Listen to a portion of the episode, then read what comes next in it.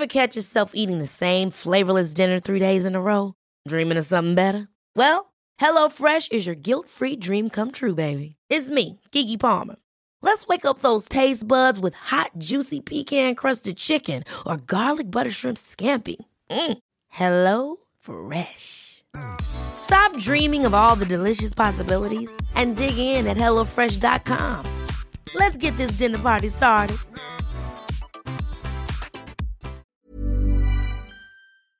Se van acercando las vacaciones y si tienes un bebé en casa, seguro que te preocupa cómo organizar sus comidas durante los viajes, los días de playa o las salidas a la montaña.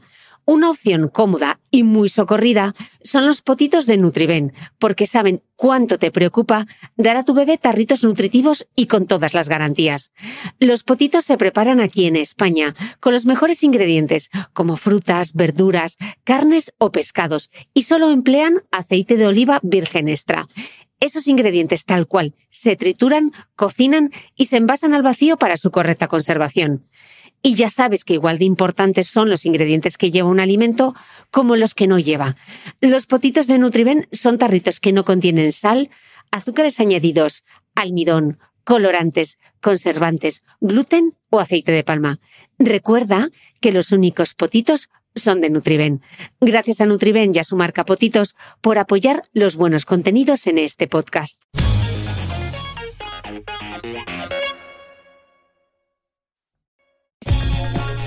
Si quieres descubrir mis apuntes de esta entrevista, mis notas personales y otras anécdotas de cómo se hace el podcast de Cristina Mitre, te invito a suscribirte a mi nueva newsletter a micrófono cerrado, donde compartiré material inédito de mi podcast y otras muchas cosas que solo podrás leer y escuchar allí.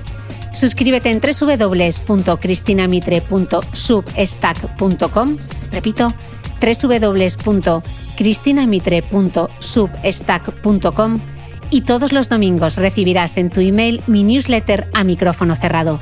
Te dejaré también link directo en las notas del podcast que como siempre comparto en mi blog www.debeautymail.es.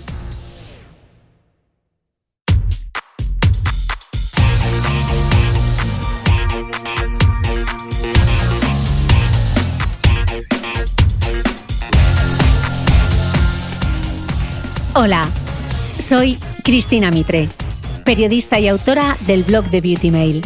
Bienvenido a este nuevo episodio de mi podcast, un espacio semanal en el que entrevisto a grandes expertos de la salud y el bienestar para que aprendamos juntos a vivir mejor.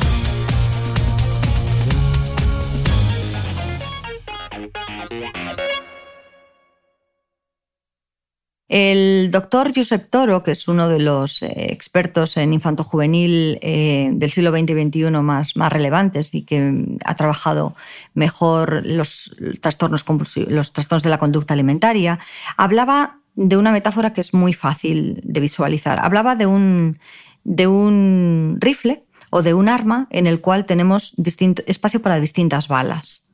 Entonces, eh, la enferma de TCA trae una bala genética la ansiedad, la neurosis, el control, la tendencia a la depresión, la tendencia a la desorganización. Hay otra por familia, familias en las que se ocultan las emociones, familias muy perfeccionistas con una gran presión, familias con antecedentes ya de, de TCAs, eh, familias que le dan una gran importancia al físico, una gran importancia a los estudios.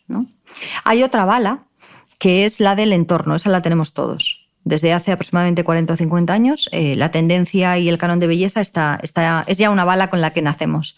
Hay otra que es importante, que es, si se es mujer. Hay otra que en ocasiones sirve como preservación y otras veces sirve como agravante. En el caso, por ejemplo, de las mujeres, parece que la homosexualidad les aparta muchas veces de esos cánones de belleza y sirve como elemento de protección. En el caso de los varones, la homosexualidad, en cambio, es un factor agravante, ¿no? por también sus propios cánones de belleza. Y luego tenemos otras eh, que son variables que van apareciendo por el camino y que tienen que ver con la presión de grupo, por ejemplo, si se están dedicando en la adolescencia o en la niñez a un deporte o a una afición en la que el físico y sobre todo el control del peso sea importante. Y ahí, y cuando se completan todas las balas, llega el tiro. Y una de esas balas es un detonante. Esa es la gota que colma el vaso. Y ese detonante, dependiendo de cuáles sean las circunstancias, puede ser de un tipo o de otro. Uno de los efectos colaterales de la pandemia de la COVID-19 ha sido el aumento de los trastornos de la conducta alimentaria o TCAs. Por eso hoy he querido invitar al podcast a la escritora Espido Freire, autora de Quería volar cuando comer era un infierno. Un ensayo que aunque tiene ya algunos años, creo que puede ayudar a comprender y desmitificar estas enfermedades mentales.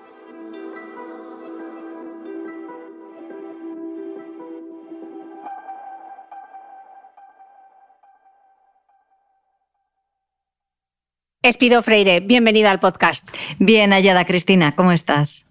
Muy bien, gracias. Eh, Espido, con 28 años y un premio Planeta, en el año 2002 publicaste Cuando comer es un infierno y 12 años más tarde se reeditó el libro bajo el título Quería volar y en epígrafe Cuando comer era un infierno.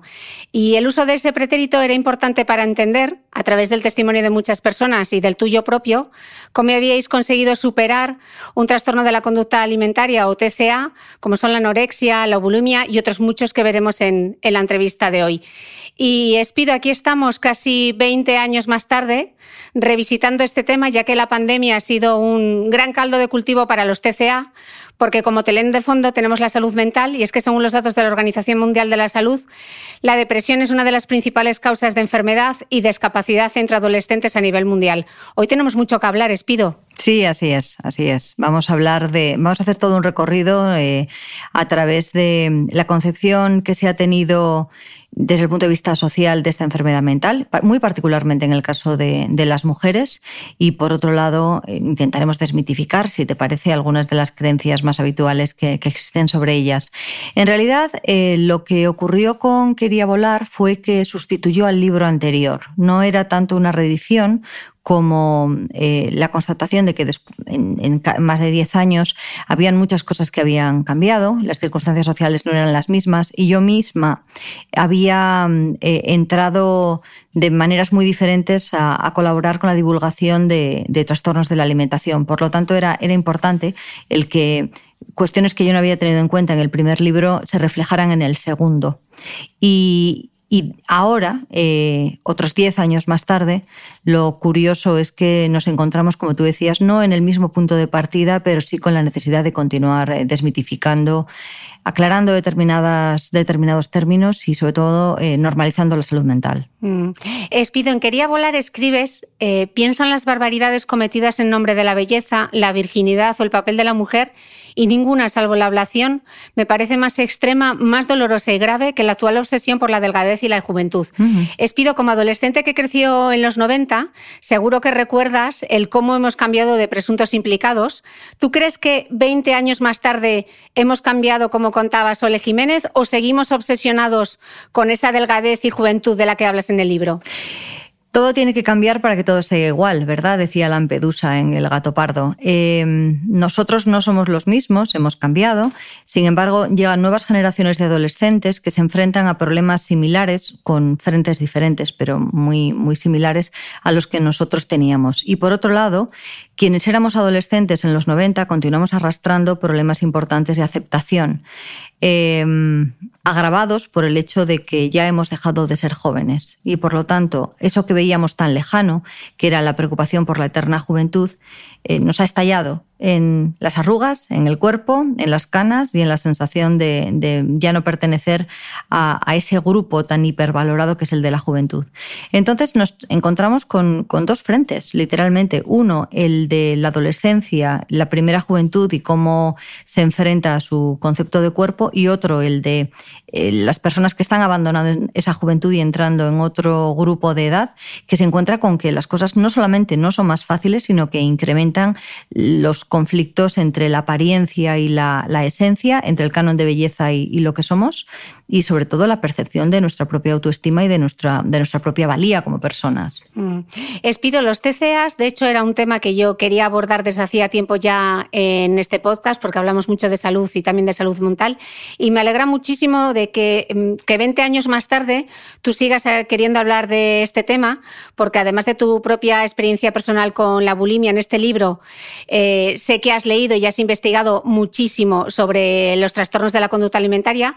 Eh, como durante la entrevista vamos a estar hablando de la anorexia y de la bulimia y de otra serie de trastornos que veremos, casi para arrancar me gustaría que, que si las hay nos explicases un poco y de manera sencilla qué diferencia hay entre una anorexia y una bulimia para que lo tengamos en mente cuando hablemos de cada una de ellas. Bueno, para empezar, lo que yo tuve fue, en su momento, eh, fue un trastorno de la alimentación no eh, diagnosticado. ¿De acuerdo? ¿Qué es lo que ocurre con la mayor parte de los trastornos de la alimentación, desde luego en mujeres de mi edad, pero también en, las actuales? Es decir, no podemos decir que entre exactamente en un diagnóstico porque primero no tuve ese diagnóstico y por otro lado porque había eh, determinados rasgos que eran híbridos. Y ese es el problema a la hora de diagnosticar blanco, negro, bulimia, anorexia. Eh, lo cierto es que voy a empezar con lo que tienen en común. Estos dos grandes grupos de enfermedades, que llegan incluso en algunos extremos a, tocarse o a, combinarse en algunos trastornos, tienen que ver con la expresión de un malestar muy profundo, de un dolor, de una mm, sensación o bien de odio, de renuncia, de rechazo. Es decir, su origen es emocional y es mental a través de la relación con el cuerpo y con la alimentación. Eso es lo que tienen en común. En algunos aspectos están estudiadísimos, sobre todo síntomas, duración de esos síntomas, etc. En otros hay determinados parámetros que continúan siendo un misterio. Muchas veces las familias preguntan, ¿pero de dónde ha venido esto? ¿No? Bueno, pues em, psiquiatras, psicólogos, eh, genetistas tienen informaciones distintas, continúan trabajando en ello, pero lo que, lo que está muy claro es que tenemos que tratar esto como lo que es. Es un problema em, que se expresa a través del cuerpo pero que tiene que ver con las emociones y tiene que ver mm, en muchas ocasiones con la impulsividad y con el dolor. Em, muchas de las preocupaciones precisamente de los padres cuando se enfrentan a esto es eh, si la niña come o deja de comer, si engorda o deja de engordar. Eso es muy preocupante, desde luego, pero la base de verdad no se encuentra en la comida, se encuentra en qué nos está expresando ese cuerpo a través del rechazo o a través de la ansiedad por la comida. Entonces, una vez que esto está más o menos, más o menos claro, nos encontramos con que en el caso de la anorexia o de los periodos anoréxicos, lo que se produce es una restricción alimentaria. Es decir, la enferma, ya hablo en femenino porque la inmensa mayoría son mujeres, deja de comer eh, o restringe paulatinamente los alimentos hasta que se puede alimentar con muy, muy poca comida al día y con aparentemente una fuerza de voluntad, una tozudez y una capacidad de sacrificio que muchas veces al principio su entorno elogia, ¿no?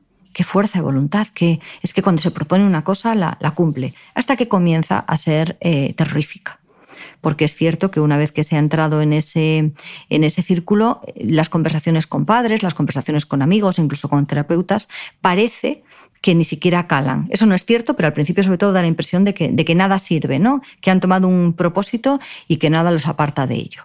En ocasiones ese, ese trastorno también está acompañado de un ejercicio excesivo, sobre todo para el bajo peso que tienen, del uso de diuréticos o de laxantes y también de otro tipo de expresiones que tienen que ver con el malestar. Por ejemplo, el uso de otro tipo de drogas, el uso del tabaco como una forma, bueno, el, uso tradicional de adelgazamiento a través de tabaco, ¿no? que es básicamente matarse. O em, otras formas como puede ser la automutilación, como un mecanismo para desviar el dolor del cuerpo hacia, hacia otro lugar. Em, la anorexia es muy visible porque es imposible el ocultar el bajo peso o la disminución de muchos kilos en, poco tiempo durante, durante el periodo en el que dura es también muy alarmante para, el entorno porque lo tenemos asociado a, imágenes cadavéricas. Lo primero que, de hecho, que se detectó en los 90 en cuanto a un problema con los trastornos de la alimentación fue con la anorexia y las imágenes que, que mostraban era de una delgadez extrema. No hace falta llegar a esa delgadez extrema, Em, en muchas ocasiones lo que se produce, el resto de los síntomas que se produce ya nos indican que estamos frente a una anorexia y sobre todo lo interesante es detectar lo antes posible ese proceso y ponerle límites. En el caso de la bulimia estamos hablando de un fenómeno diferente, pero que también nace de, esa, de ese eh, malestar mm, llevado al cuerpo o interpretado a través del cuerpo. En el caso de la bulimia, lo que se suele sentir es una, es una ansiedad que no se puede controlar y que lleva a ingerir toda la comida posible en un periodo de tiempo corto. Es decir, a veces son atracones y otras veces eh, lo que se produce es una, mm, eh, sensación de que no se puede parar de comer. Y después se producen una serie de actividades o de acciones purgativas. El vómito, los laxantes, los diuréticos, el ejercicio excesivo. Y por eso, en, ocasiones, se, confunden unos con otros. ¿no? En ocasiones, cuando ha habido una serie de atracones seguidos, lo que se produce es un aumento de peso. Incluso un aumento de peso a veces muy destacable, ¿no? muy notable. Lo cual lleva a lo contrario de la anorexia, es decir, cómo te estás poniendo, a ver si te cuidas, vaya, vaya, te lo estás comiendo todo, es bonita. Es decir, hay una crítica y además una valoración más negativa hacia las enfermas de bulimia que hacia las enfermas con anorexia, al menos al inicio. Pero eso no siempre es así, porque a veces las actividades compensatorias de la ingesta, del haber comido eh, más, de, más de la cuenta, eh, son suficientes como para que no haya aumento de peso, incluso para que haya un bajo peso. Y después nos encontramos, como he dicho antes, con periodos en los que las enfermas alternan los dos procesos. Generalmente la anorexia está más asociada a personalidades de tipo más neurótico, más ordenado, más obsesivo, mientras que la bulimia lo están con personalidades más desorganizadas, más impulsivas. Pero repito, esto tiene que ser un psicólogo, un psiquiatra quien lo diagnostique, quien, quien se ponga con ello y quien enseñe tanto a la enferma como a quien lo padece las maneras de enfrentarlo. Porque la buena noticia de todo esto es que se puede tratar no solamente el cuerpo, sino también la cabeza. Y por supuesto lo que se puede tratar es cuál es ese daño, cuál es esa emoción de la cual proviene toda esta ansiedad y que nos ha llevado pues, a estar frente a la nevera, frente a la báscula o frente al espejo llorando. Mm, lo explicas muy bien en el libro, todo el tema de eh, que hay de fondo en un TCA, ¿no? Esa gestión de las emociones. Escribes que hay que mirar bajo la piel, la grasa y la báscula para llegar al conflicto real, la inseguridad, la falta de autoestima, esa necesidad de aprobación, el perfeccionismo. El perfeccionismo ahora mismo es la clave. Mm, mm. La incapacidad para demostrar auténticas emociones. Eh, Espido, con todos los testimonios que tú has recogido, y aunque es difícil, eh, ¿hay un detonante? ¿Cómo se cae en la enfermedad? Sí. El doctor Josep Toro, que es uno de los eh, expertos en infanto juvenil eh, del siglo XX y XXI más, más relevantes y que ha trabajado mejor los trastornos, los trastornos de la conducta alimentaria, hablaba de una metáfora que es muy fácil de visualizar. Hablaba de un, de un rifle o de un arma en el cual tenemos espacio para distintas balas.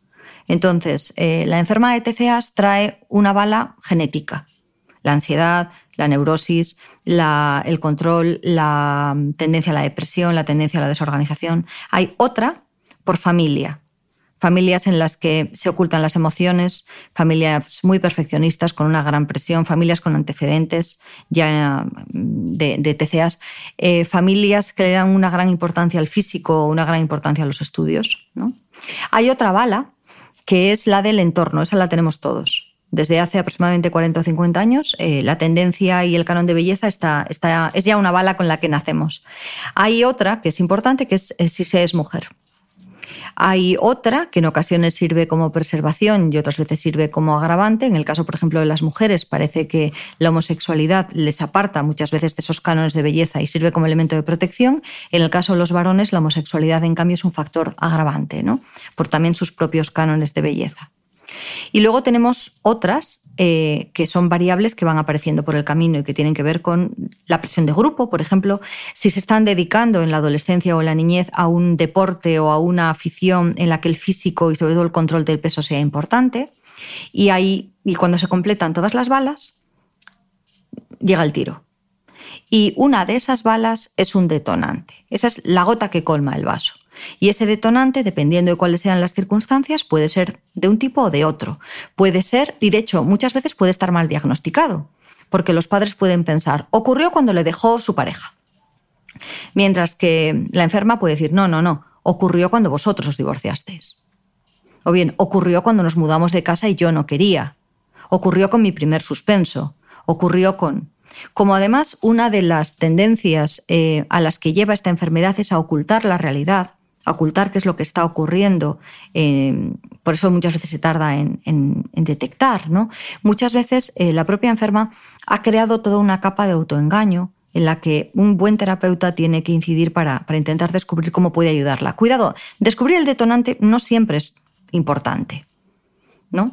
Pero trabajar en todos estos niveles de los que estoy hablando sí lo es y muchas veces requiere paciencia, requiere tiempo, requiere comprensión y también requiere, si la familia puede o quiere involucrarse, una reflexión, un autoanálisis de la familia que a veces puede llegar a, ser muy duro.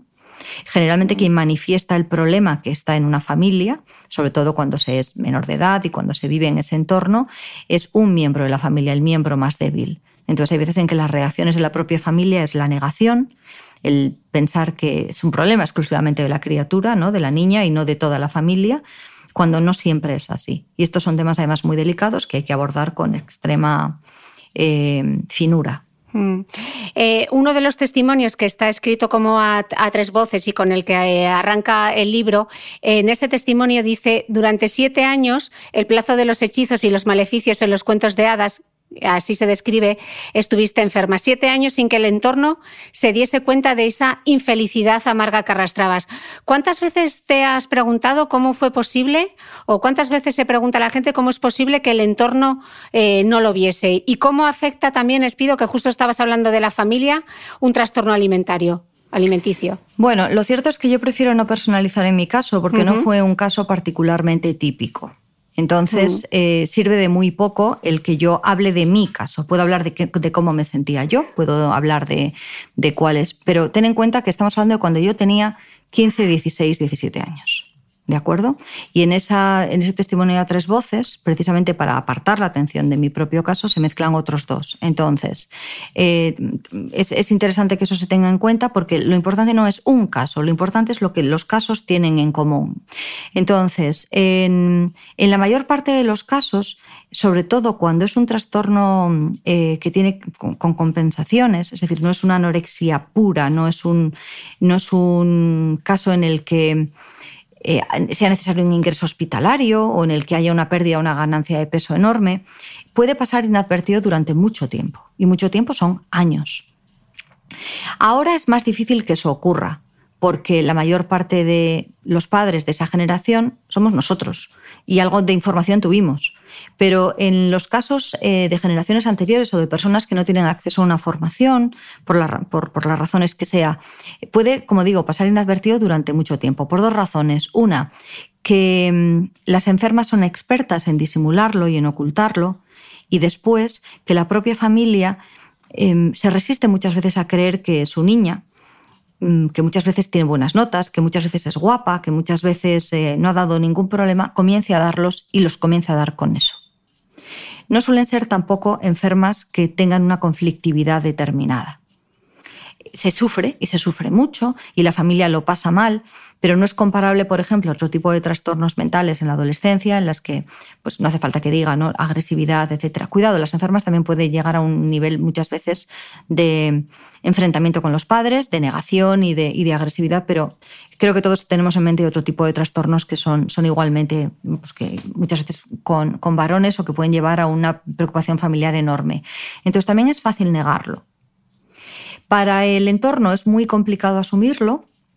Durante mucho tiempo, además, era una enfermedad que afectaba principalmente a clases medias, medias altas, ¿no? Y muchas veces eh, chicas que tenían una presión sobre sus estudios, sobre su trabajo muy alta y que por lo tanto eran muy responsables. Em, las consultas están llenas de si es que no nos ha dado un problema hasta ahora. Claro, las niñas tienen que dar problemas tiene que haber conflicto, tiene que haber superación de esos conflictos, tiene que haber vaivenes. E, esa, perfección excesiva, ese deseo de complacer, ese deseo de encajar, muchas veces en sí mismo supone que, hay que tener un ojo. ¿no? Y de hecho, los padres eh, contemporáneos muchas veces se dan rápidamente cuenta. Decían, no, es que yo ya veía, es que me da mucho miedo que caiga porque es que veo que todo lo tiene que hacer perfecto entonces, em, la ocultación de alimentos, por ejemplo, se acaba convirtiendo en una, auténtica, en una auténtica obsesión. Pero cuidado, aquí muchas veces se caricaturiza con los casos más graves. ¿sabes? Con los casos en los que hace falta un ingreso, con los casos en los que hay una pérdida o una, como he dicho, he dicho antes, un aumento de peso muy grande, en los que el conflicto familiar es muy abierto. A veces, sin llegarse a todo eso, el problema está y el problema afecta de una forma devastadora a las relaciones familiares, a las relaciones amistosas, porque eh, da la impresión de que no se puede confiar en la enferma, de que no se puede confiar ni en lo que hace ni en lo que dice. Y la mayor parte de las familias se quedan muy desconcertadas con que algo tan básico como es la alimentación, ¿no? Se come cuando se tiene hambre, a casi todo el mundo le gusta comer, o de pronto se ve alterado y se ve alterado de esa manera. Y además se come en familia o en solitario de tres a cinco veces al día, es decir, que el conflicto es diario y cada, cada poco tiempo, cada muy poco tiempo. Y muchas veces los propios padres entran en la rueda de intentar salvar a las hijas de la manera en la que sea. No te levantas de aquí hasta que no acabes, por ejemplo, o pero háblame, explícame qué es lo que te ocurre, cuando no tienen posiblemente la capacidad para expresar qué les está ocurriendo, porque si, si la tuvieran no tendrían esa enfermedad. Y por otro lado, en muchas ocasiones se lleva a lo personal, sobre todo cuando son todavía niñas pequeñas, ¿no?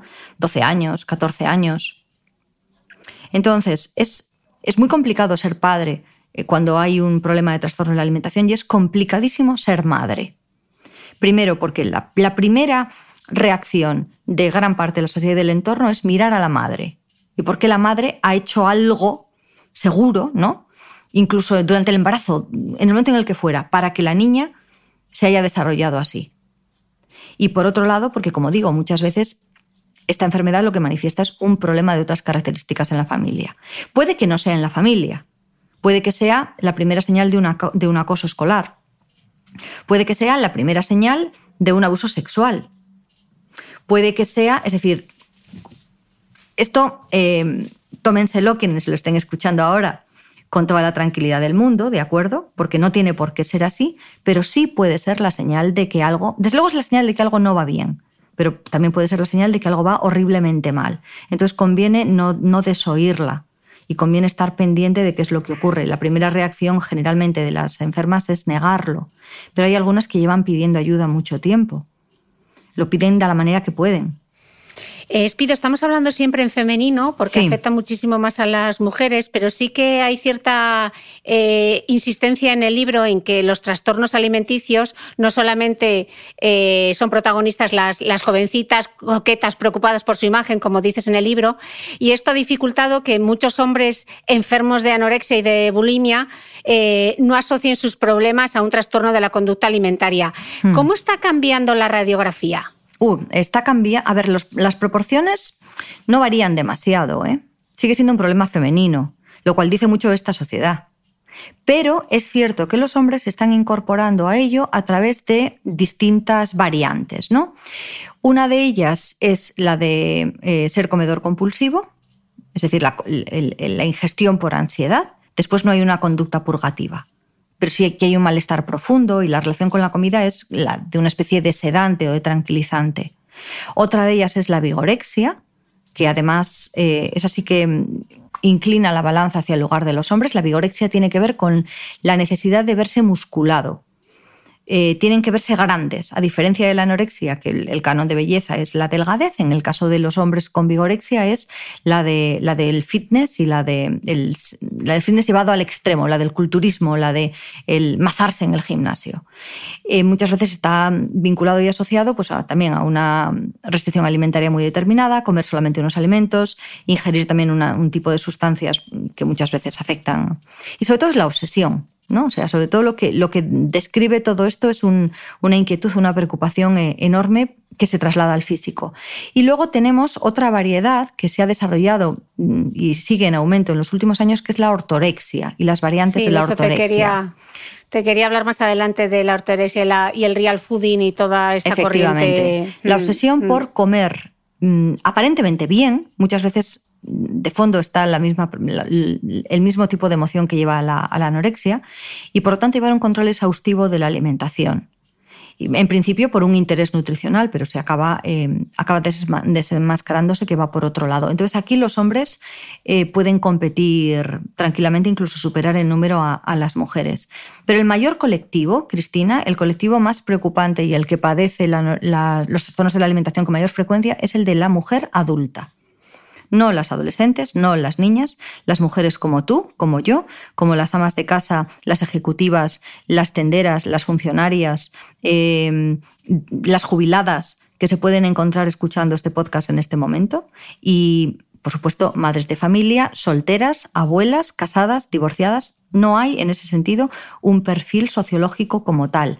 Es un gran melón por abrir porque la mayor parte de las mujeres adultas no están diagnosticadas. Pero basta una inspección a los hábitos, a su peso, a sus preocupaciones, para darnos cuenta de que hay, una importante, hay un importante número de mujeres que viven con una dependencia enorme de su aspecto físico, de su peso y sobre todo con el malestar, porque el peso aquí no es lo relevante. Lo que importa de verdad es el sufrimiento asociado a la, a la comida, a la restricción de la comida, a la apariencia física, a la necesidad de modificarlo por, porque sienten que es lo único que pueden controlar en su vida.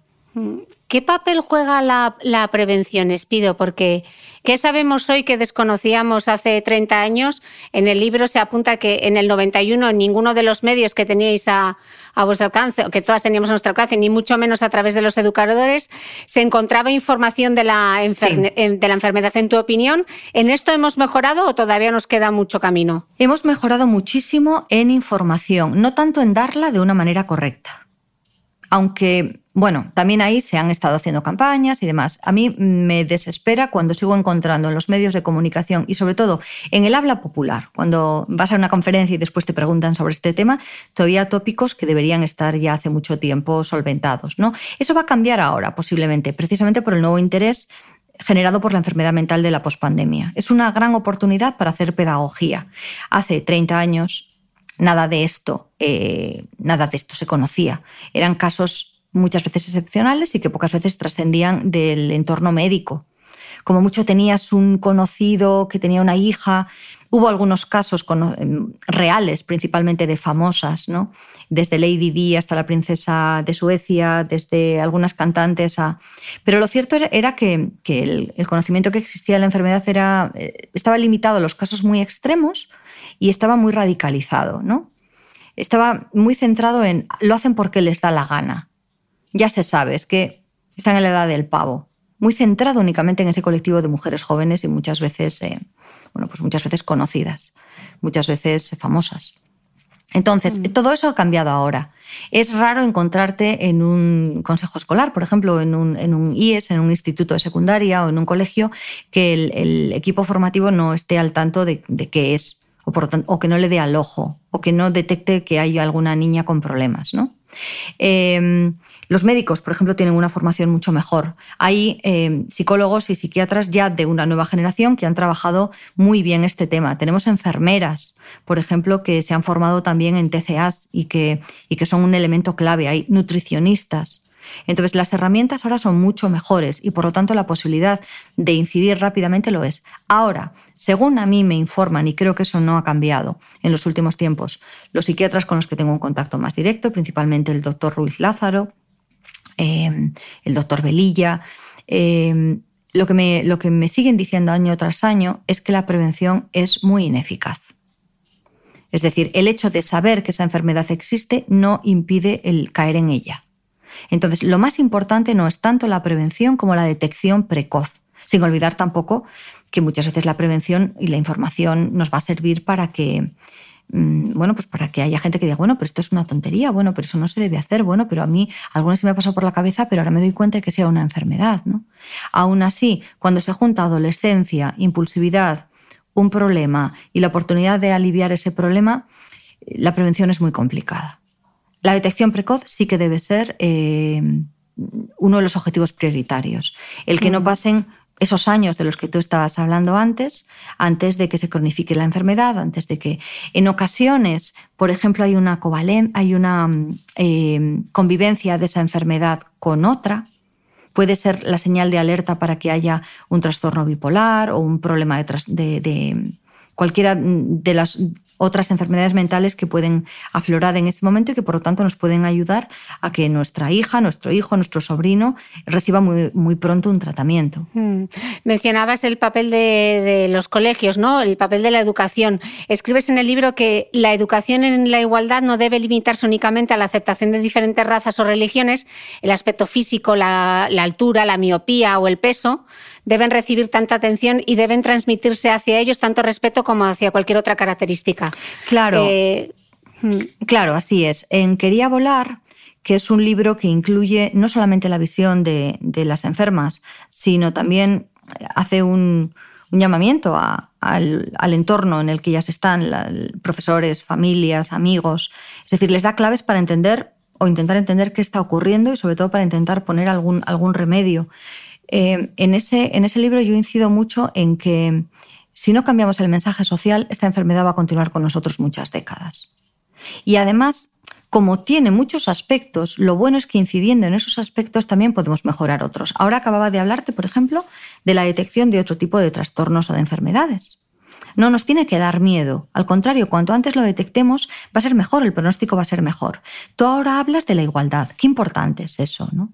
Qué importante es que en el momento en el que se evita el bullying, evitamos también toda una serie de trastornos, evitamos el eh, o sea, evitamos que la ansiedad suba, evitamos, por ejemplo, el acoso hacia lo meramente físico. Y eso, sin duda, va a aliviar o va a impedir el que aumenten los casos también de trastorno de la alimentación porque muchos de los porcentajes en chicos eran chicos que tenían em, antecedentes de obesidad y que habían sido muy, muy acosados, muy criticados. Ellos se sentían muy mal por el sobrepeso que habían tenido.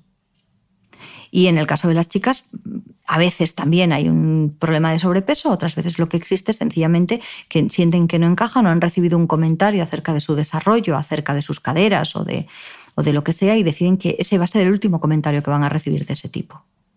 Entonces, no olvidemos que los adultos somos responsables de muchos de los mensajes que mandamos respecto a nuestro propio cuerpo y respecto al cuerpo de los otros. Yo estoy horrorizada desde hace muchos años con el descuartizamiento público al que se somete a las personas conocidas. Físico, ya el moral ya es sería para otro podcast pero si ha engordado, si no ha engordado, si se ha operado, si se ha dejado de operar, el pelo corto, el pelo largo, siempre con una excusa. Imitarlas, reírse, encontrar la marca con la que lo han hecho, mm, prestigiar al cirujano o tirarlo por, la tierra, insultarlo o mm, exaltarlo frente a un competidor o una competidora, ¿no? Pero todo eso, toda esa manera de criticar, esas formas atroces de dirigirnos a la gente por su físico, eh, se absorben muy rápidamente, no ya por los adolescentes, en los adolescentes es tarde, lo absorben los niños. Y hay determinados formatos televisivos que yo aborrezco y que llevo denunciando años, que exponen a chicos y a chicas con un canon de belleza muy marcado, muy falseado, muy intervenido, y que además lo centran en la equivalencia física y el amor, que consumen los niños a diario y que por lo tanto fijan muy rápidamente que si quieren ser famosos o felices o amados, necesariamente van a tener que pasar por todo eso. Y por supuesto que la familia puede mandar otros mensajes, incluso su entorno puede mandar otros mensajes, pero no seamos ingenuos. La capacidad que ahora tiene la televisión y las redes sociales, antes eran las revistas, por ejemplo, ¿no? Ahora prácticamente los niños no leen revistas, pero sí que tienen acceso a, a eso. La capacidad que tienen de marcar quién es válido y quién no es enorme. Y nuestra obligación de adultos para filtrar eso, para explicárselo a ellos, para impedir el bullying, para que nosotros mismos, como digo, los mensajes que nos escuchen decir sean los correctos, eso no es responsabilidad de la sociedad, eso no es responsabilidad de un médico, es responsabilidad tuya, mía, es responsabilidad de cualquiera de quienes nos están escuchando aquí, es responsabilidad, por supuesto, muchas veces también de quien dirige o quien maneja esos medios de comunicación, pero empieza en casa. Ready to pop the question? The jewelers at BlueNile.com have got sparkle down to a science with beautiful lab-grown diamonds worthy of your most brilliant moments. Their lab-grown diamonds are independently graded and guaranteed identical to natural diamonds, and they're ready to ship to your door. Go to Bluenile.com and use promo code LISTEN to get $50 off your purchase of $500 or more. That's code LISTEN at Bluenile.com for $50 off. Bluenile.com code LISTEN. Hey, I'm Ryan Reynolds. At Mint Mobile, we like to do the opposite of what Big Wireless does. They charge you a lot, we charge you a little. So naturally, when they announced they'd be raising their prices due to inflation, we decided to deflate our prices due to not hating you. That's right. We're cutting the price of Mint Unlimited from $30 a month to just $15 a month. Give it a try at mintmobile.com slash switch. $45 upfront for three months plus taxes and fees. Promote for new customers for limited time. Unlimited more than 40 gigabytes per month. Slows. Full terms at mintmobile.com.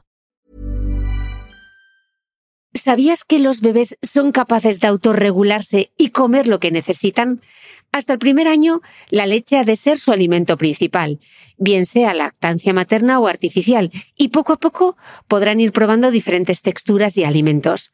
Ahora, con buena temperatura, a todos nos gusta salir más de casa, y en verano pasamos mucho tiempo fuera, en la playa, la montaña o recorriendo el mundo. Si tienes un bebé que ya ha empezado con la alimentación complementaria, para esos momentos puedes contar con los diferentes tarritos que ofrece Potitos. Hay recetas para bebés desde 4 y 6 meses y solo llevan ingredientes como frutas, verduras, carnes o pescados que se trituran y se envasan tal cual. Los potitos de Nutriben son tarritos seguros, fáciles de conservar y transportar, ya que no necesitan refrigeración, tan solo mantenerse en un lugar fresco. Se calientan en microondas o al baño María, sin conservantes ni azúcares añadidos. Gracias a Nutriben y a su marca Potitos por ser nuestro mecenas del mes.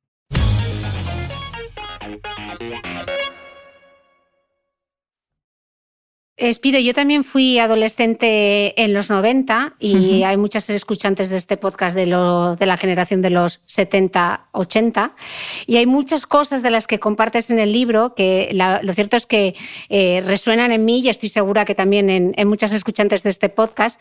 Yo me acuerdo de, de, aquella época, me acuerdo de mi carpeta del colegio forrada en el interior con la campaña de Versace en la que aparecían sí. varias supermodelos, eh, Claudia, Naomi, Linda, tan conocidas ellas que ni, ni siquiera necesitaban Apellidos. apellido para saber, para saber a quién nos referíamos. ¿no? Eh, en el libro eh, se dice que en aquel momento no se te, o, al, o a la protagonista no se le ocurrió pensar que las modelos eran mujeres bajo los mismos conceptos de apariencia y bajo las mismas presiones, uh -huh. que no llegasteis a pensar que pudieran ser anoréxicas, mucho menos bulímicas, que tendrían que estar... Eternamente a dieta, que ese ideal era difícil de mantener incluso para, para chicas extremadamente altas y delgadas, eh, no creíais que pudieran ser eh, manipuladas. Ahora, ¿quiénes son esos referentes, Espido? ¿Están igual de manipuladas? Sí. Influencers, eh, cantantes y personas que para nosotras resultan prácticamente anónimas, no sabemos distinguir una de otras, pero que para las, los, las y los jóvenes son tan relevantes y tan importantes como para nosotros podían ser cualquiera de las estrellas del deporte, de la canción o las supermodelos. ¿no? Con las supermodelos no comenzó todo. Realmente eh, llevábamos arrastrando modelos de extrema delgadez desde los años 60. Y las supermodelos eran lo contrario a eso, ¿no? Eh, tenían formas, eran, a veces tenían un aspecto deportivo, ¿no? Piensa en Cindy Crawford o...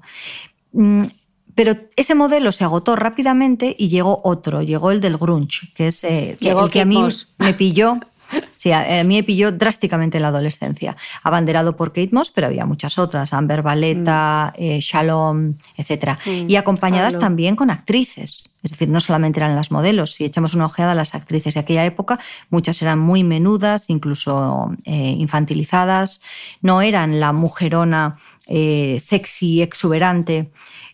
Entonces, el tema estaba en que de pronto irrumpía con mucha virulencia y por todas partes que ese era el modelo. Y quienes éramos más sensibles a ese mensaje intentamos copiarlo, como lo han hecho todas las generaciones de adolescentes desde el neolítico. Es decir, han intentado encajar dentro de eso que las pudiera hacer únicas y todas iguales, eh, atractivas, eh, atractivas, valiosas, elegidas, ¿no? ¿Cuál es el problema que tenemos ahora? Que el canon de belleza ha cambiado. Y el que tenemos ahora, por ejemplo, privilegia principalmente los glúteos. ¿no? Mientras que nosotras estábamos acostumbradas a un modelo de belleza, o bien en el que lo que se destacaba eran los pechos, o se estaba muy, muy, muy delgada, un modelo pornográfico, un modelo eh, de pasarela, lo que tenemos el ahora. Wonder Bra, ¿en el qué Wonder momento? Bra se inventó entonces, sí, sí. Qué cosas, de verdad, lo que hemos padecido. lo y lo que y, ahora y, lo, te parece surrealista. Y lo que nos queda. Claro, pero el problema, por ejemplo, no es la corsetería. Fíjate que la corsetería es, para quienes están enfermas, por ejemplo, es la renuncia, el, el reconocer que han fracasado. Porque dentro del modelo de enfermedad, eso lo debería conseguir su propio cuerpo a través del ejercicio, a través de la dieta, a través de las operaciones, a través de lo que fuera. Entonces, el hecho de tener que recurrir a un Wonder Bra, por ejemplo, significaba que tu cuerpo ya no era correcto. Hablo dentro del parámetro de la enfermedad. ¿eh? Mucha mujer se ha puesto el mm. Wonder Bra y ha ido encantada y, ya está. Exactamente igual que las fajas, exactamente igual que las prendas reductoras. Es decir, para muchas mujeres, oye, te solventa el tema, estás encantada, ese día te ves bien, la autoestima sube y ya está. El problema empieza cuando dices, ya, pero es que esto ya no me basta. Yo necesito que mi cadera mida 102 centímetros para parecerme a la modelo última o a la influencer última y mi, cintura 60. Y sin eso no me van a contratar, sin eso no me van a querer, sin eso no voy a ser exitosa.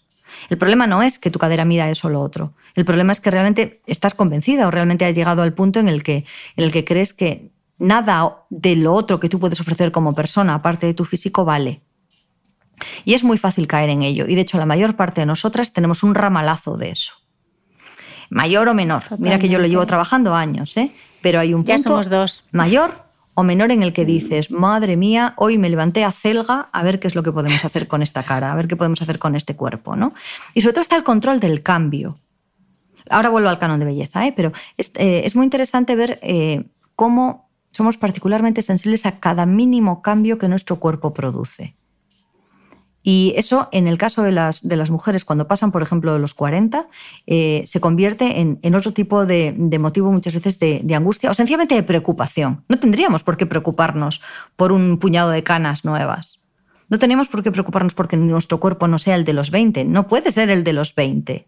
Pero repito, muchas veces sin caer en la enfermedad, eso está ahí. Y roba muchas horas de energía, roba mucha sensación de bienestar. A ver quién a ver a quién no le ha pasado, a quién no se pesa y de pronto dice, madre mía, pero ¿cómo puede haber llegado a esto? Llega la culpa, llega esa sensación de, no, no, no, aquí hay que tomar medidas inmediatamente, ¿no? A lo mejor no hay que tomar medidas, a lo mejor sencillamente hay que rectificar una serie de hábitos, o hay que preguntar de qué demonios te ha estado pasando. O, tienes que preguntar qué, mensaje está mandando el cuerpo. No yo no soy en absoluto nada New Age. ¿eh? Es decir, siempre pienso en racionalidad, terapia, mm, análisis, pero hay muchas veces en las que los procesos son mucho más naturales que todo eso. Bueno, volviendo al canon de belleza. El caso es que nuestras niñas, nuestras jóvenes y nuestras mujeres actualmente absorben con la misma facilidad que nosotros el hecho de que nuestro cuerpo no es correcto, de que debería parecerse a otro. Y aunque ahora está imponiéndose un modelo más atlético y también, como digo, un modelo centrado sobre todo en cadera, glúteo, muslo como elemento sexual de, belleza y de atracción, requiere el mismo sacrificio y la misma preocupación que estar esqueléticamente delgadas o que tener un cuerpo de otras características. La cuestión está en que no podemos estar contentas y a gusto con nuestro cuerpo porque constantemente la sociedad nos dice que hay algo que modificar. Y repito, la sociedad no es un ente eh, invisible y abstracto. Mm, pero yo creo que con una diferencia es pido fundamental y que agrava aún más el problema, y es la realidad filtrada, porque nosotros teníamos el Photoshop que tanto se criticaba en las revistas, pero es que ahora tienes un móvil con cámara filtro. y 50 millones de filtros y 50 millones de aplicaciones que te permiten filtrar la realidad y hacerte una versión de ti misma como tú quieras. Y eso ahí es donde yo veo el mayor de los peligros y la mayor dificultad ahora. No, no estoy tan segura, Cristina. No, no, estoy tan mm. segura. De hecho, eso afectará a quienes ya tienen una predisposición eh, que se podía revelar con el Photoshop. Para la mayor parte de la gente sana, normal, con sus paranoias un día pero el día siguiente, ¿no? Eso es un juego. Y de hecho, adolescentes y niños están mucho mejor educados en, descubrir qué es real y qué no que nosotras mismas. Entonces, yo lo interpretaría de una forma ligeramente diferente. Entiendo que es preocupante, que sobre todo para, las que son eh, madres, verlo en directo y ver cómo se transforma o cómo te pueden coger tu foto y decirte, mira mamá, te voy a poner y cómo eh, eliminan todo, pero no deja de ser en, en cierta medida y para, para quienes están en el margen de una cierta salud mental, no es un problema.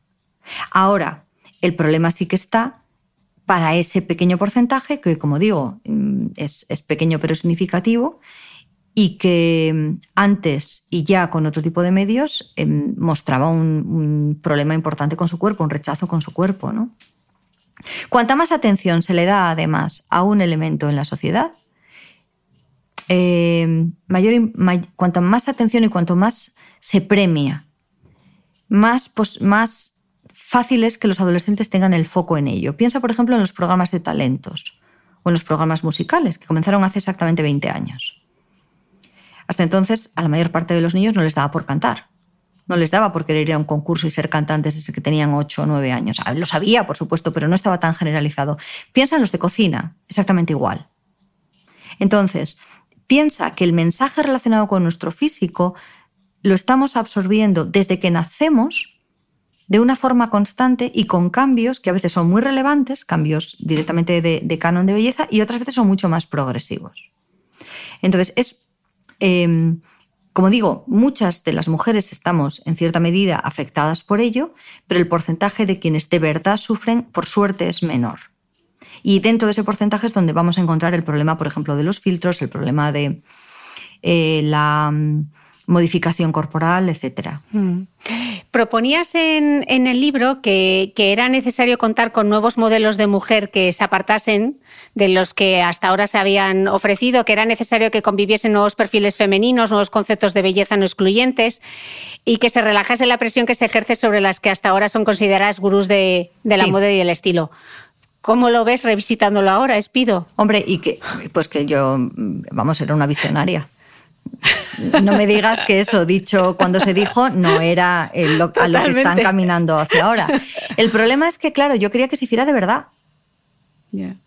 Porque meter a una chica con sobrepeso en pasarela lo han hecho cada cierto tiempo mujeres modelos guapísimas de piel negra hemos tenido de vez en cuando alguna, de vez en cuando y como la excepción. Ellas mismas podrán contar su historia y yo no me voy a apropiar de ella. ¿no? Pero lo cierto es que los modelos alternativos de belleza han comenzado ahora y sobre todo destinado a jóvenes a menudear. Vamos a ver si eso dura. Porque es cierto mm. que mantenemos también un rechazo muy fuerte hacia formas que no son con las que estamos acostumbradas. Me refiero a, formas de belleza, ¿eh? no a la forma física mm. como tal. y la crítica es muy fácil, muy visceral.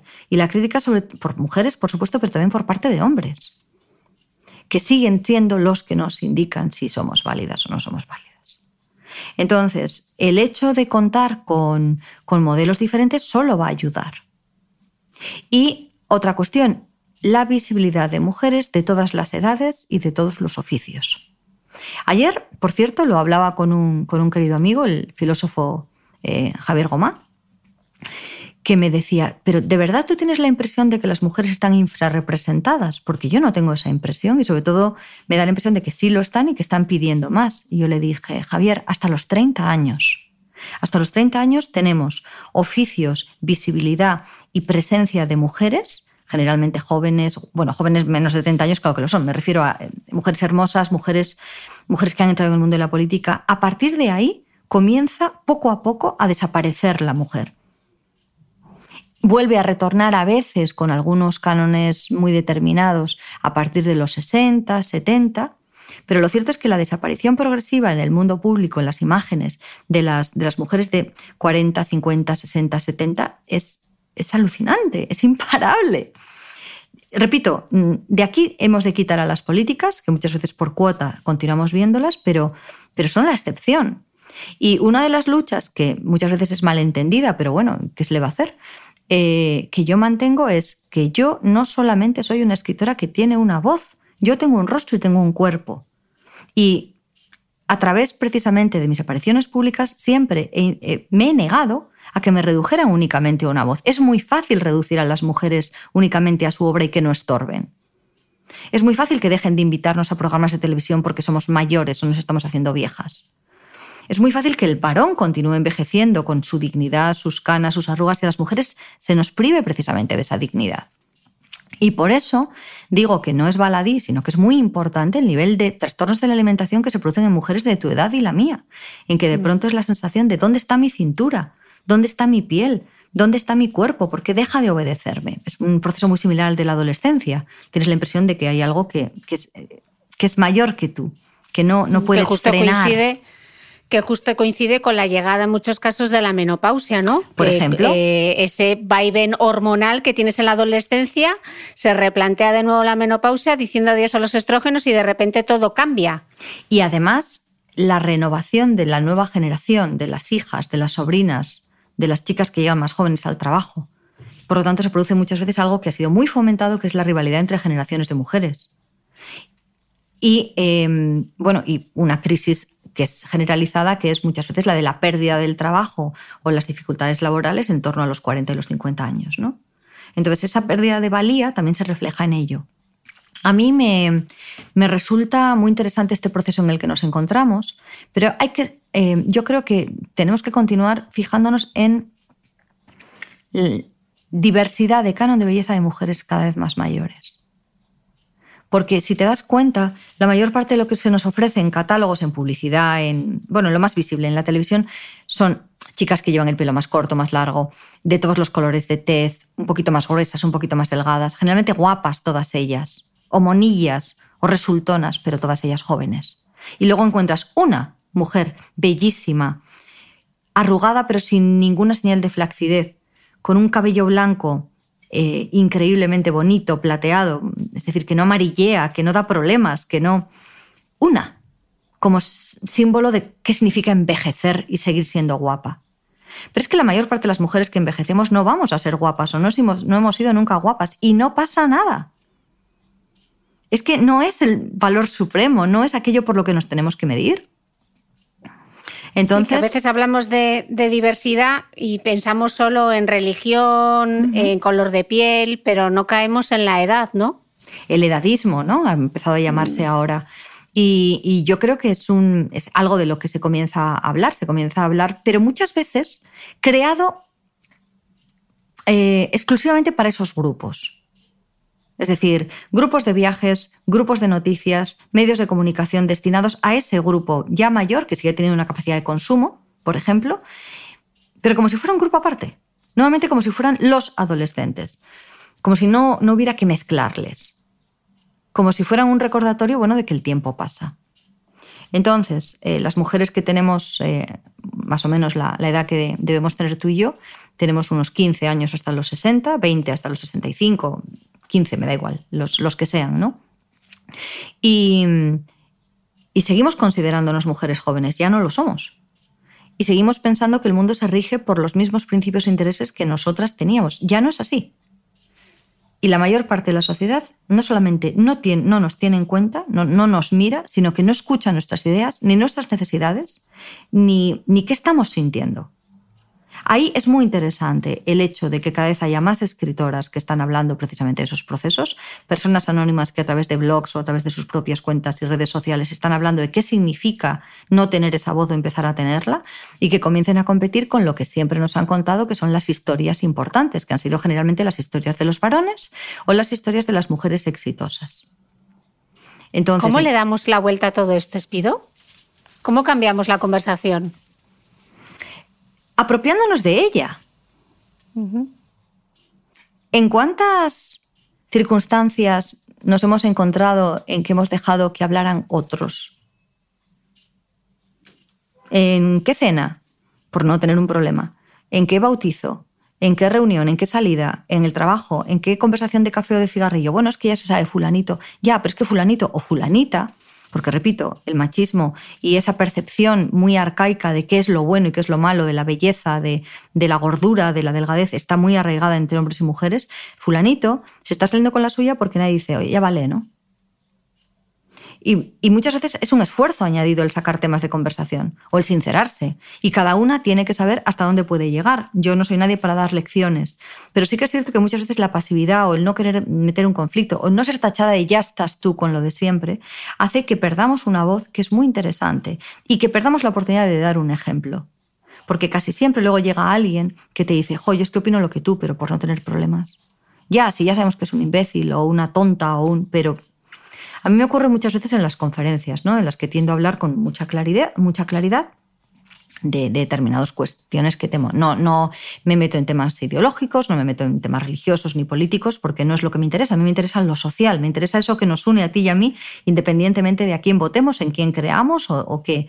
Entonces dicen, ya, es que, es que es verdad, es que yo voy a ver si cambio eso, pero claro, es que la inercia, es que que te miren, es que... Y al final, quien siempre ha sido, no voy a decir el acosador, pero el chulito o la chulita, que con tres años en el jardín de infancia ya lo era y se burlaba de quien tenía un parche en un ojito porque tenía estrabismo, o se burlaba de fulanita porque ese día había traído una ropa determinada o porque se había hecho pis o por cualquier otra cosa, con 50 años nos sigue dando las mismas lecciones estúpidas y sigue burlándose con la misma intensidad y sin que nadie le haya dicho por el camino, mira, es que no, no nos interesa. Porque si se encuentran con esa posición, eso cambia. Y frente, eso es frente al tú y eh, tú, a tú, pero frente a, por ejemplo, las marcas, las marcas son excepcionalmente sensibles a la crítica. Y de hecho se han conseguido muchas cosas en un momento determinado escribiendo o protestando contra imágenes que hemos considerado humillantes u ofensivas, apologías de la delgadez, apologías de la humillación femenina, etcétera, etcétera. Como consumidoras también tenemos un poder importante. Y como transmisoras de historias y de ejemplos, nadie tiene más poder que las mujeres. Entonces, escojamos con cuidado qué decimos. Escojamos con cuidado cómo nos comportamos porque tienes al lado una personita o dos o tres o seis o veinte en una clase o setenta en una universidad ¿no? o 120 que están observando quién eres y qué haces. Y esa es la responsabilidad de hacerse adulto, creo yo. Y es la responsabilidad de tener una voz. En fin, me emociono. es un tema que me, encanta. No, me encanta, me encanta. Me vengo arriba. Estoy, estoy omnibulada escuchándote. Me vengo arriba porque. Eh, no, no, es que es muy interesante y muy importante y, por eso estoy tan contenta de que hayas accedido a venir al podcast porque me parece. Eh, me parece súper importante que contemos esto. Eh, y sabes, Cristina, ya para, ya para acabar, yo creo que cada una esto se le puede llevar a su terreno. Es decir, a mí no me gusta dar lecciones de lo que tendrías que hacer es. O es que, claro, si todas nos unieran, es que no sabemos qué se cuece en la casa ajena. Es que no sabemos de dónde vienes tú, ni qué mochila traes, ni qué has heredado de tus padres en cuanto a mentalidad, ni tu genética, ni tus enfermedades, ni tus prioridades. Entonces, muchas veces se manda un mensaje muy único, muy general, que yo creo que cualquiera que baje a tierra va a descubrir que no es así. Pero esto nos conviene a todas. Y sobre todo lo que no podemos permitir es que haya una generación, dos generaciones más, sufriendo como yo sufrí o como he visto luego sufrir a niñas, por, porque pesan eh, dos kilos de más. O porque pesan siete de menos, pero tenían que pesar doce de menos, ¿sabes? O porque lo que miran en el espejo, que suelen ser unos ojos brillantes y una mirada inteligente y una capacidad para trabajar y para cambiar el mundo extraordinario, se queda limitada a la piel y al pelo y a las medidas. Entonces, eso es lo que no podemos tolerar. Y cada una de, nosotras, repito, sabemos más de lo que creemos y nos lo podemos llevar a nuestro terreno. Quien pueda ser más combativa y le guste la caña, pues que se enfrente todo lo que pueda. Quien no, la mano izquierda se inventó para eso y quien no ya encontrará la fórmula. Lo peor es esa pasividad, es esa resignación frente a es que está todo dicho, ¿ya qué vamos a hacer?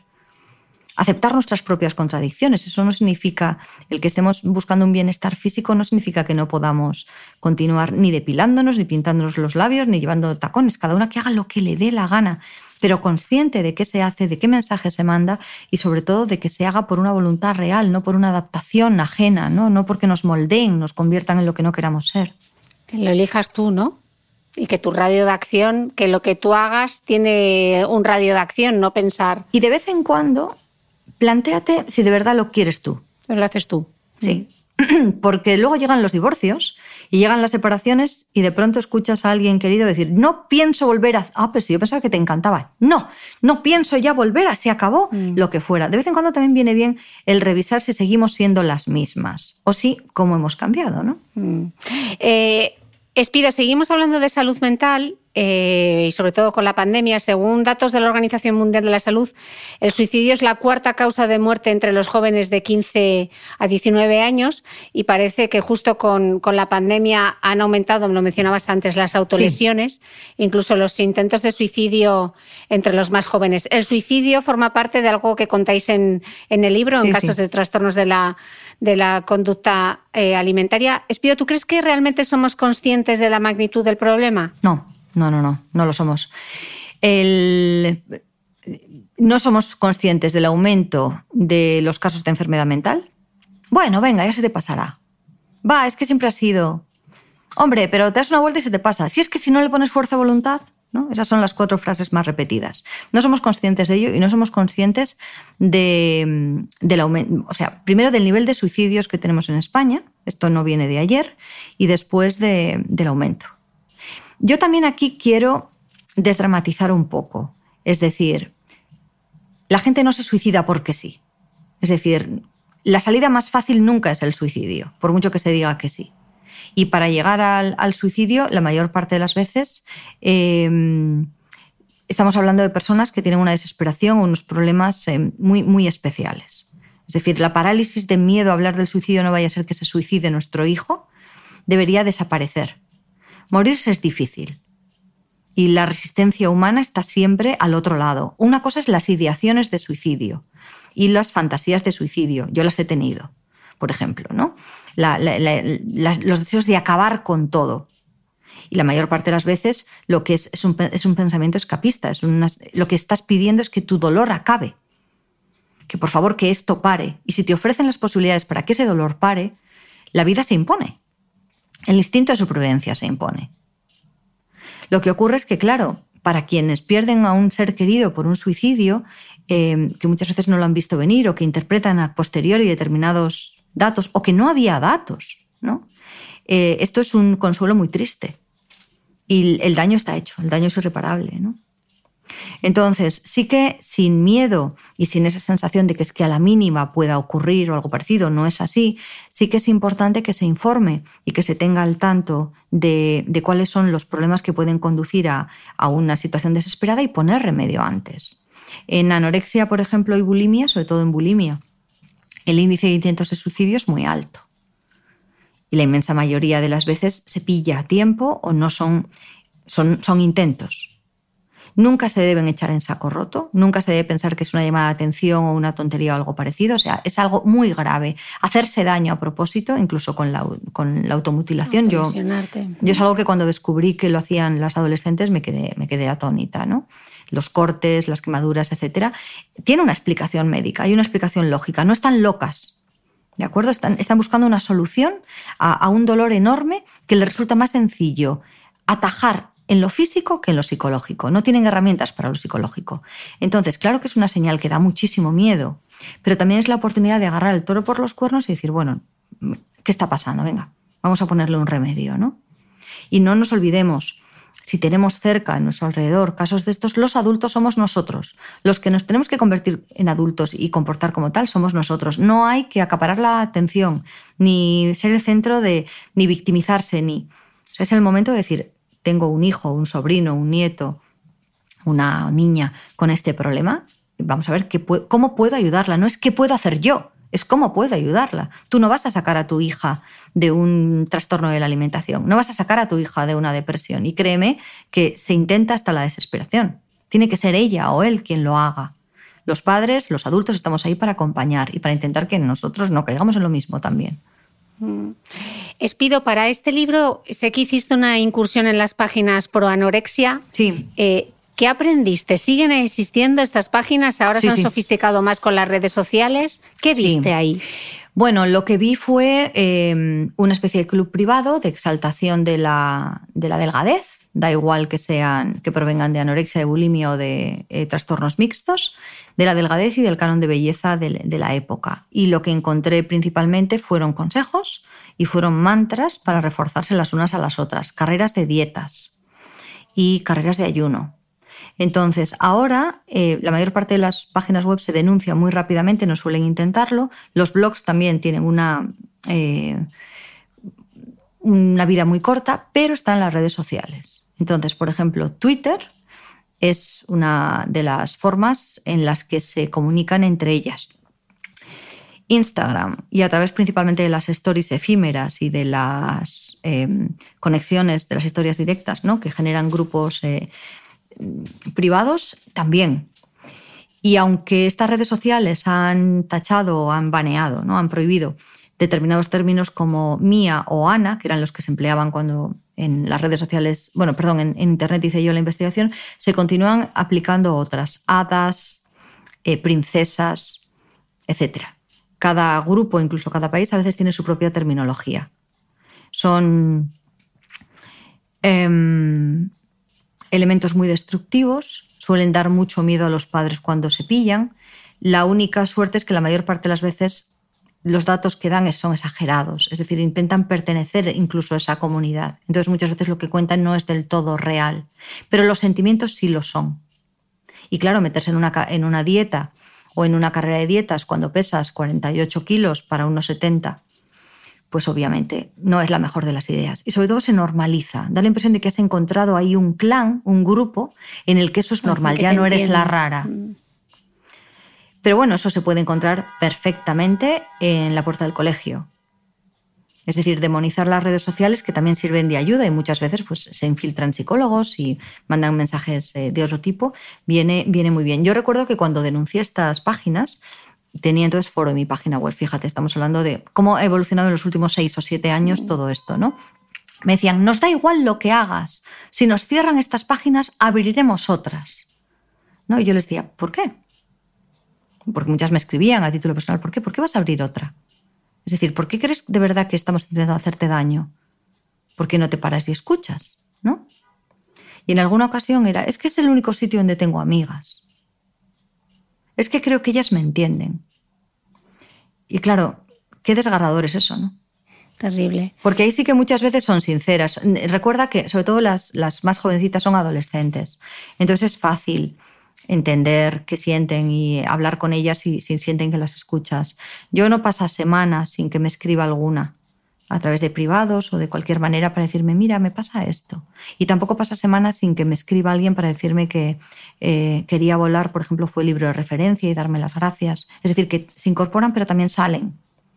Y, por ejemplo, cuando, cuando intentan hablar conmigo y me intentan contar su vida, yo ahí siempre corto y digo, cariño, estás hablando con una adulta a la que no conoces y yo no debería estar hablando ahora contigo, ni tú deberías estarte dirigiendo a mí.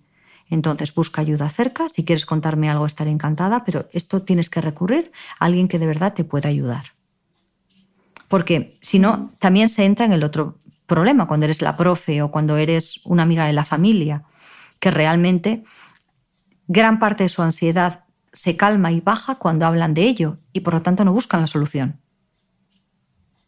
No sé si me estoy explicando con claridad. Sí, sí, te entiendo. Es decir, ese equilibrio entre darles confianza y afecto y apoyo y por otro lado decir, sí, pero es que me puedes contar misa, pero es que tienes un problema. Y ese problema lo tenéis que arreglar tus papás, mm, tu terapeuta y tú. Es que mis padres, pues entonces habla con el médico. Es que con el médico tampoco, pues cambia de médico. ¿Es que con la psicóloga? Pues no te preocupes, busca otra, Bracia Mil, vete a la asociación. Siempre hay una asociación cerca de enfermedades de anorexia y bulimia, búscalo. Entonces ya cuando se les acaban las excusas, acaban diciendo, jo, es que me lo pones muy difícil. No, es facilísimo, es facilísimo. Pero para ellas es muy complicado tener un problema y pedir ayuda. No hay una relación directa. De hecho, muchas veces me dicen, haré cualquier cosa para ponerme bien, menos decírselo a mis padres o ir a terapia. Claro, ahí es cuando tienes que decir, claro, cielo, pero es que lo que tienes que hacer es precisamente eso, porque todo lo otro ya lo has intentado tú.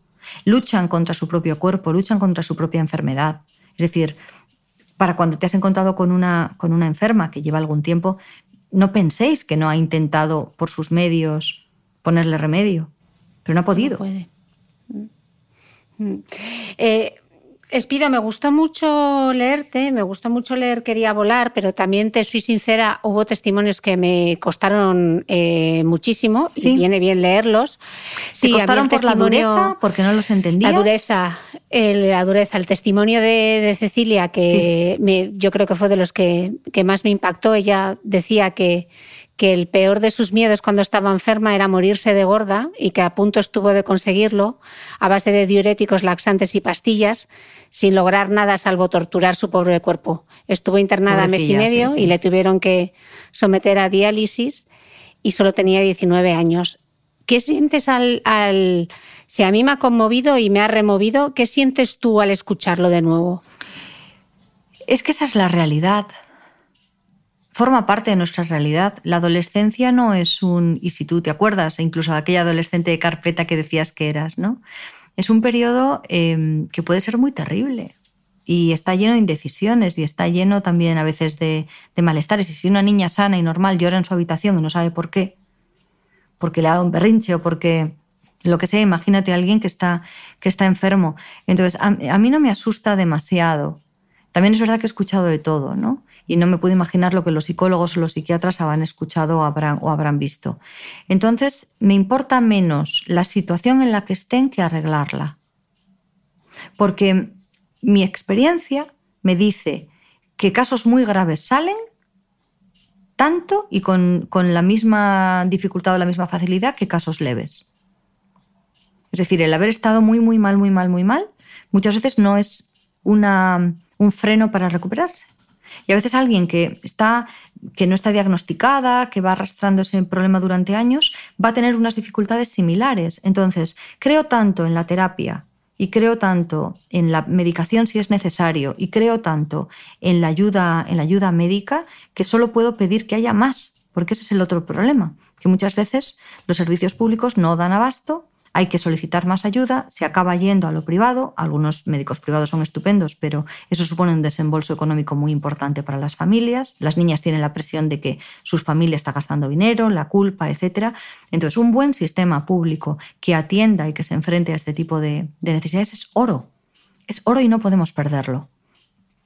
Y al, al, fin y al cabo, claro, es que es, es, lo que tenemos, es nuestra, va a ser lo que las ayude a salir de ahí. Eh, Espido, cierras el libro con 10 mitos sobre los TCAs que conviene desmentir. Eh, me encantaría poder repasarlos contigo porque esclarece mucho, así que si, si te parece. Por favor. Eh, en el en el primero decías, la anorexia y la bulimia son tonterías de adolescentes mimadas que quieren ser modelos.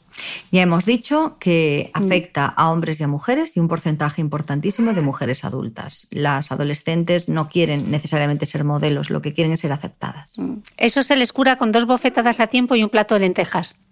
Es una enfermedad que afecta en las emociones y la mente, muchas veces está asociada a otro tipo de trastorno mental de mayor gravedad y por lo tanto ni obligarlas a comer, ni la violencia, ni la intimidación eh, lograrán nada más que nos cojan miedo y que se cierren todavía más en banda, como ocurriría por otro lado en cualquier otra ocasión. O sea, mm.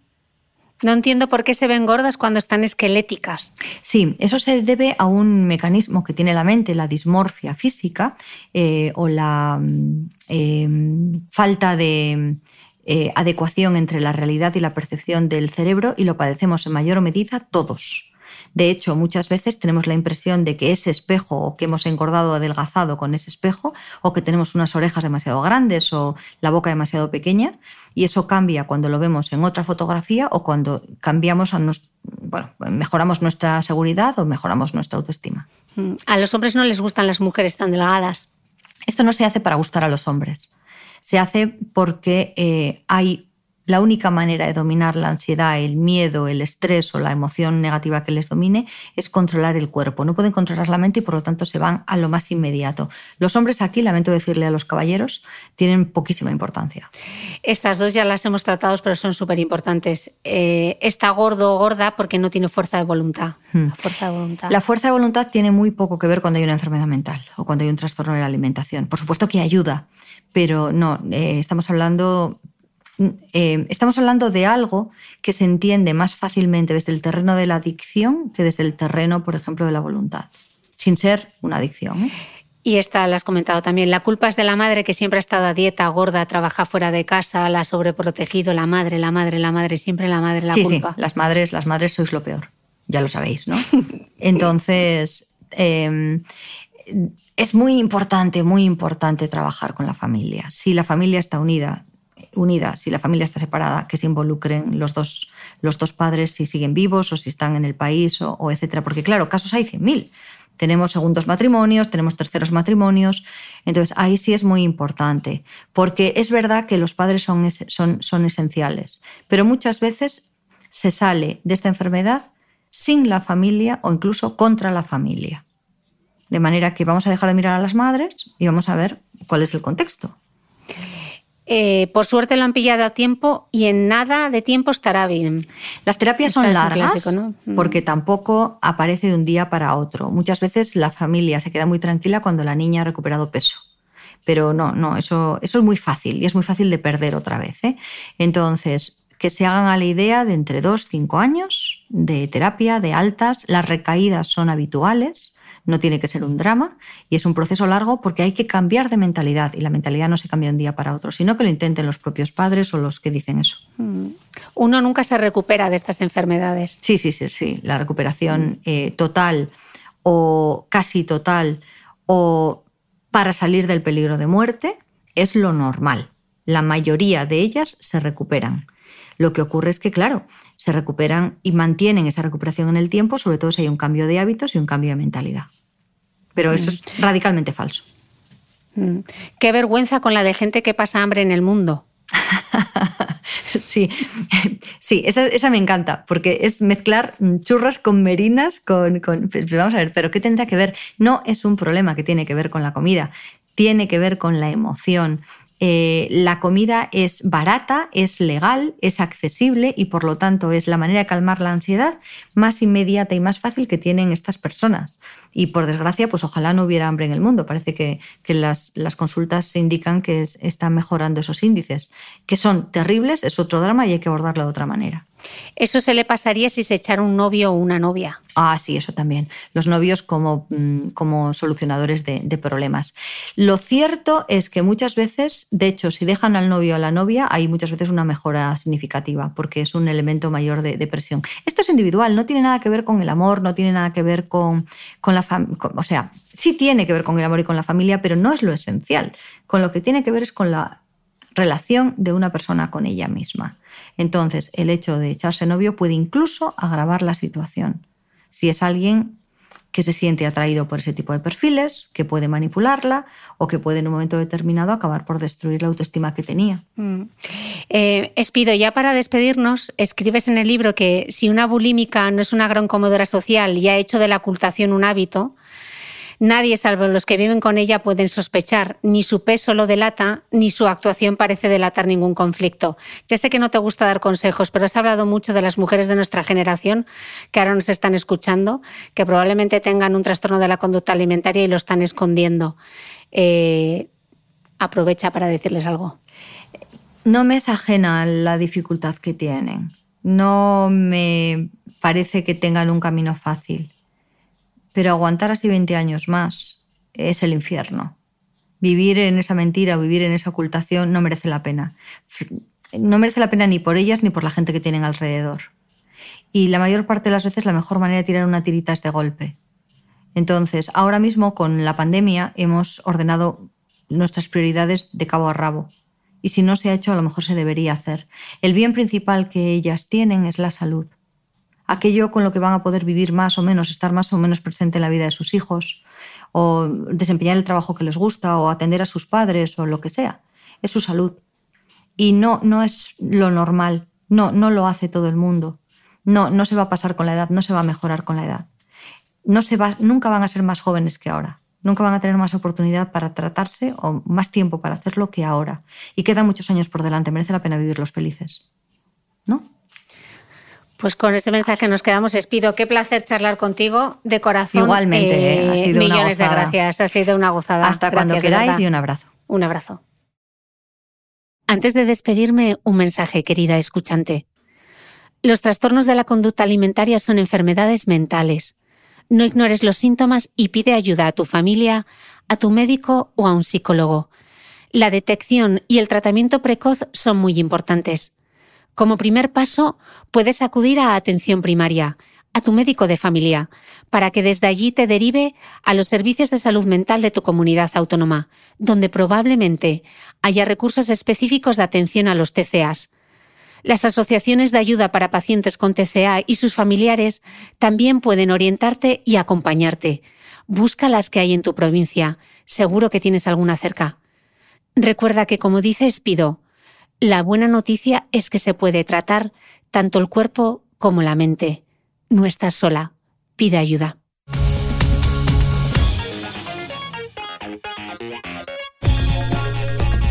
No olvides que todas las notas de este capítulo están en mi blog de beautymail.es.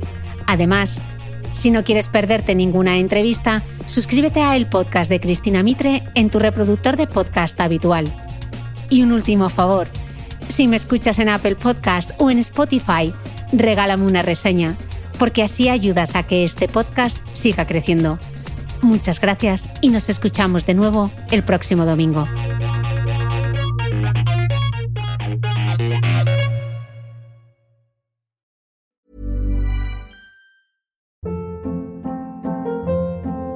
Hold up. What was that? Boring. No flavor. That was as bad as those leftovers you ate all week. Kiki Palmer here, and it's time to say hello to something fresh and guilt-free. Hello Fresh. Jazz up dinner with pecan-crusted chicken or garlic butter shrimp scampi. Now that's music to my mouth. Hello Fresh. Let's get this dinner party started. Discover all the delicious possibilities at hellofresh.com.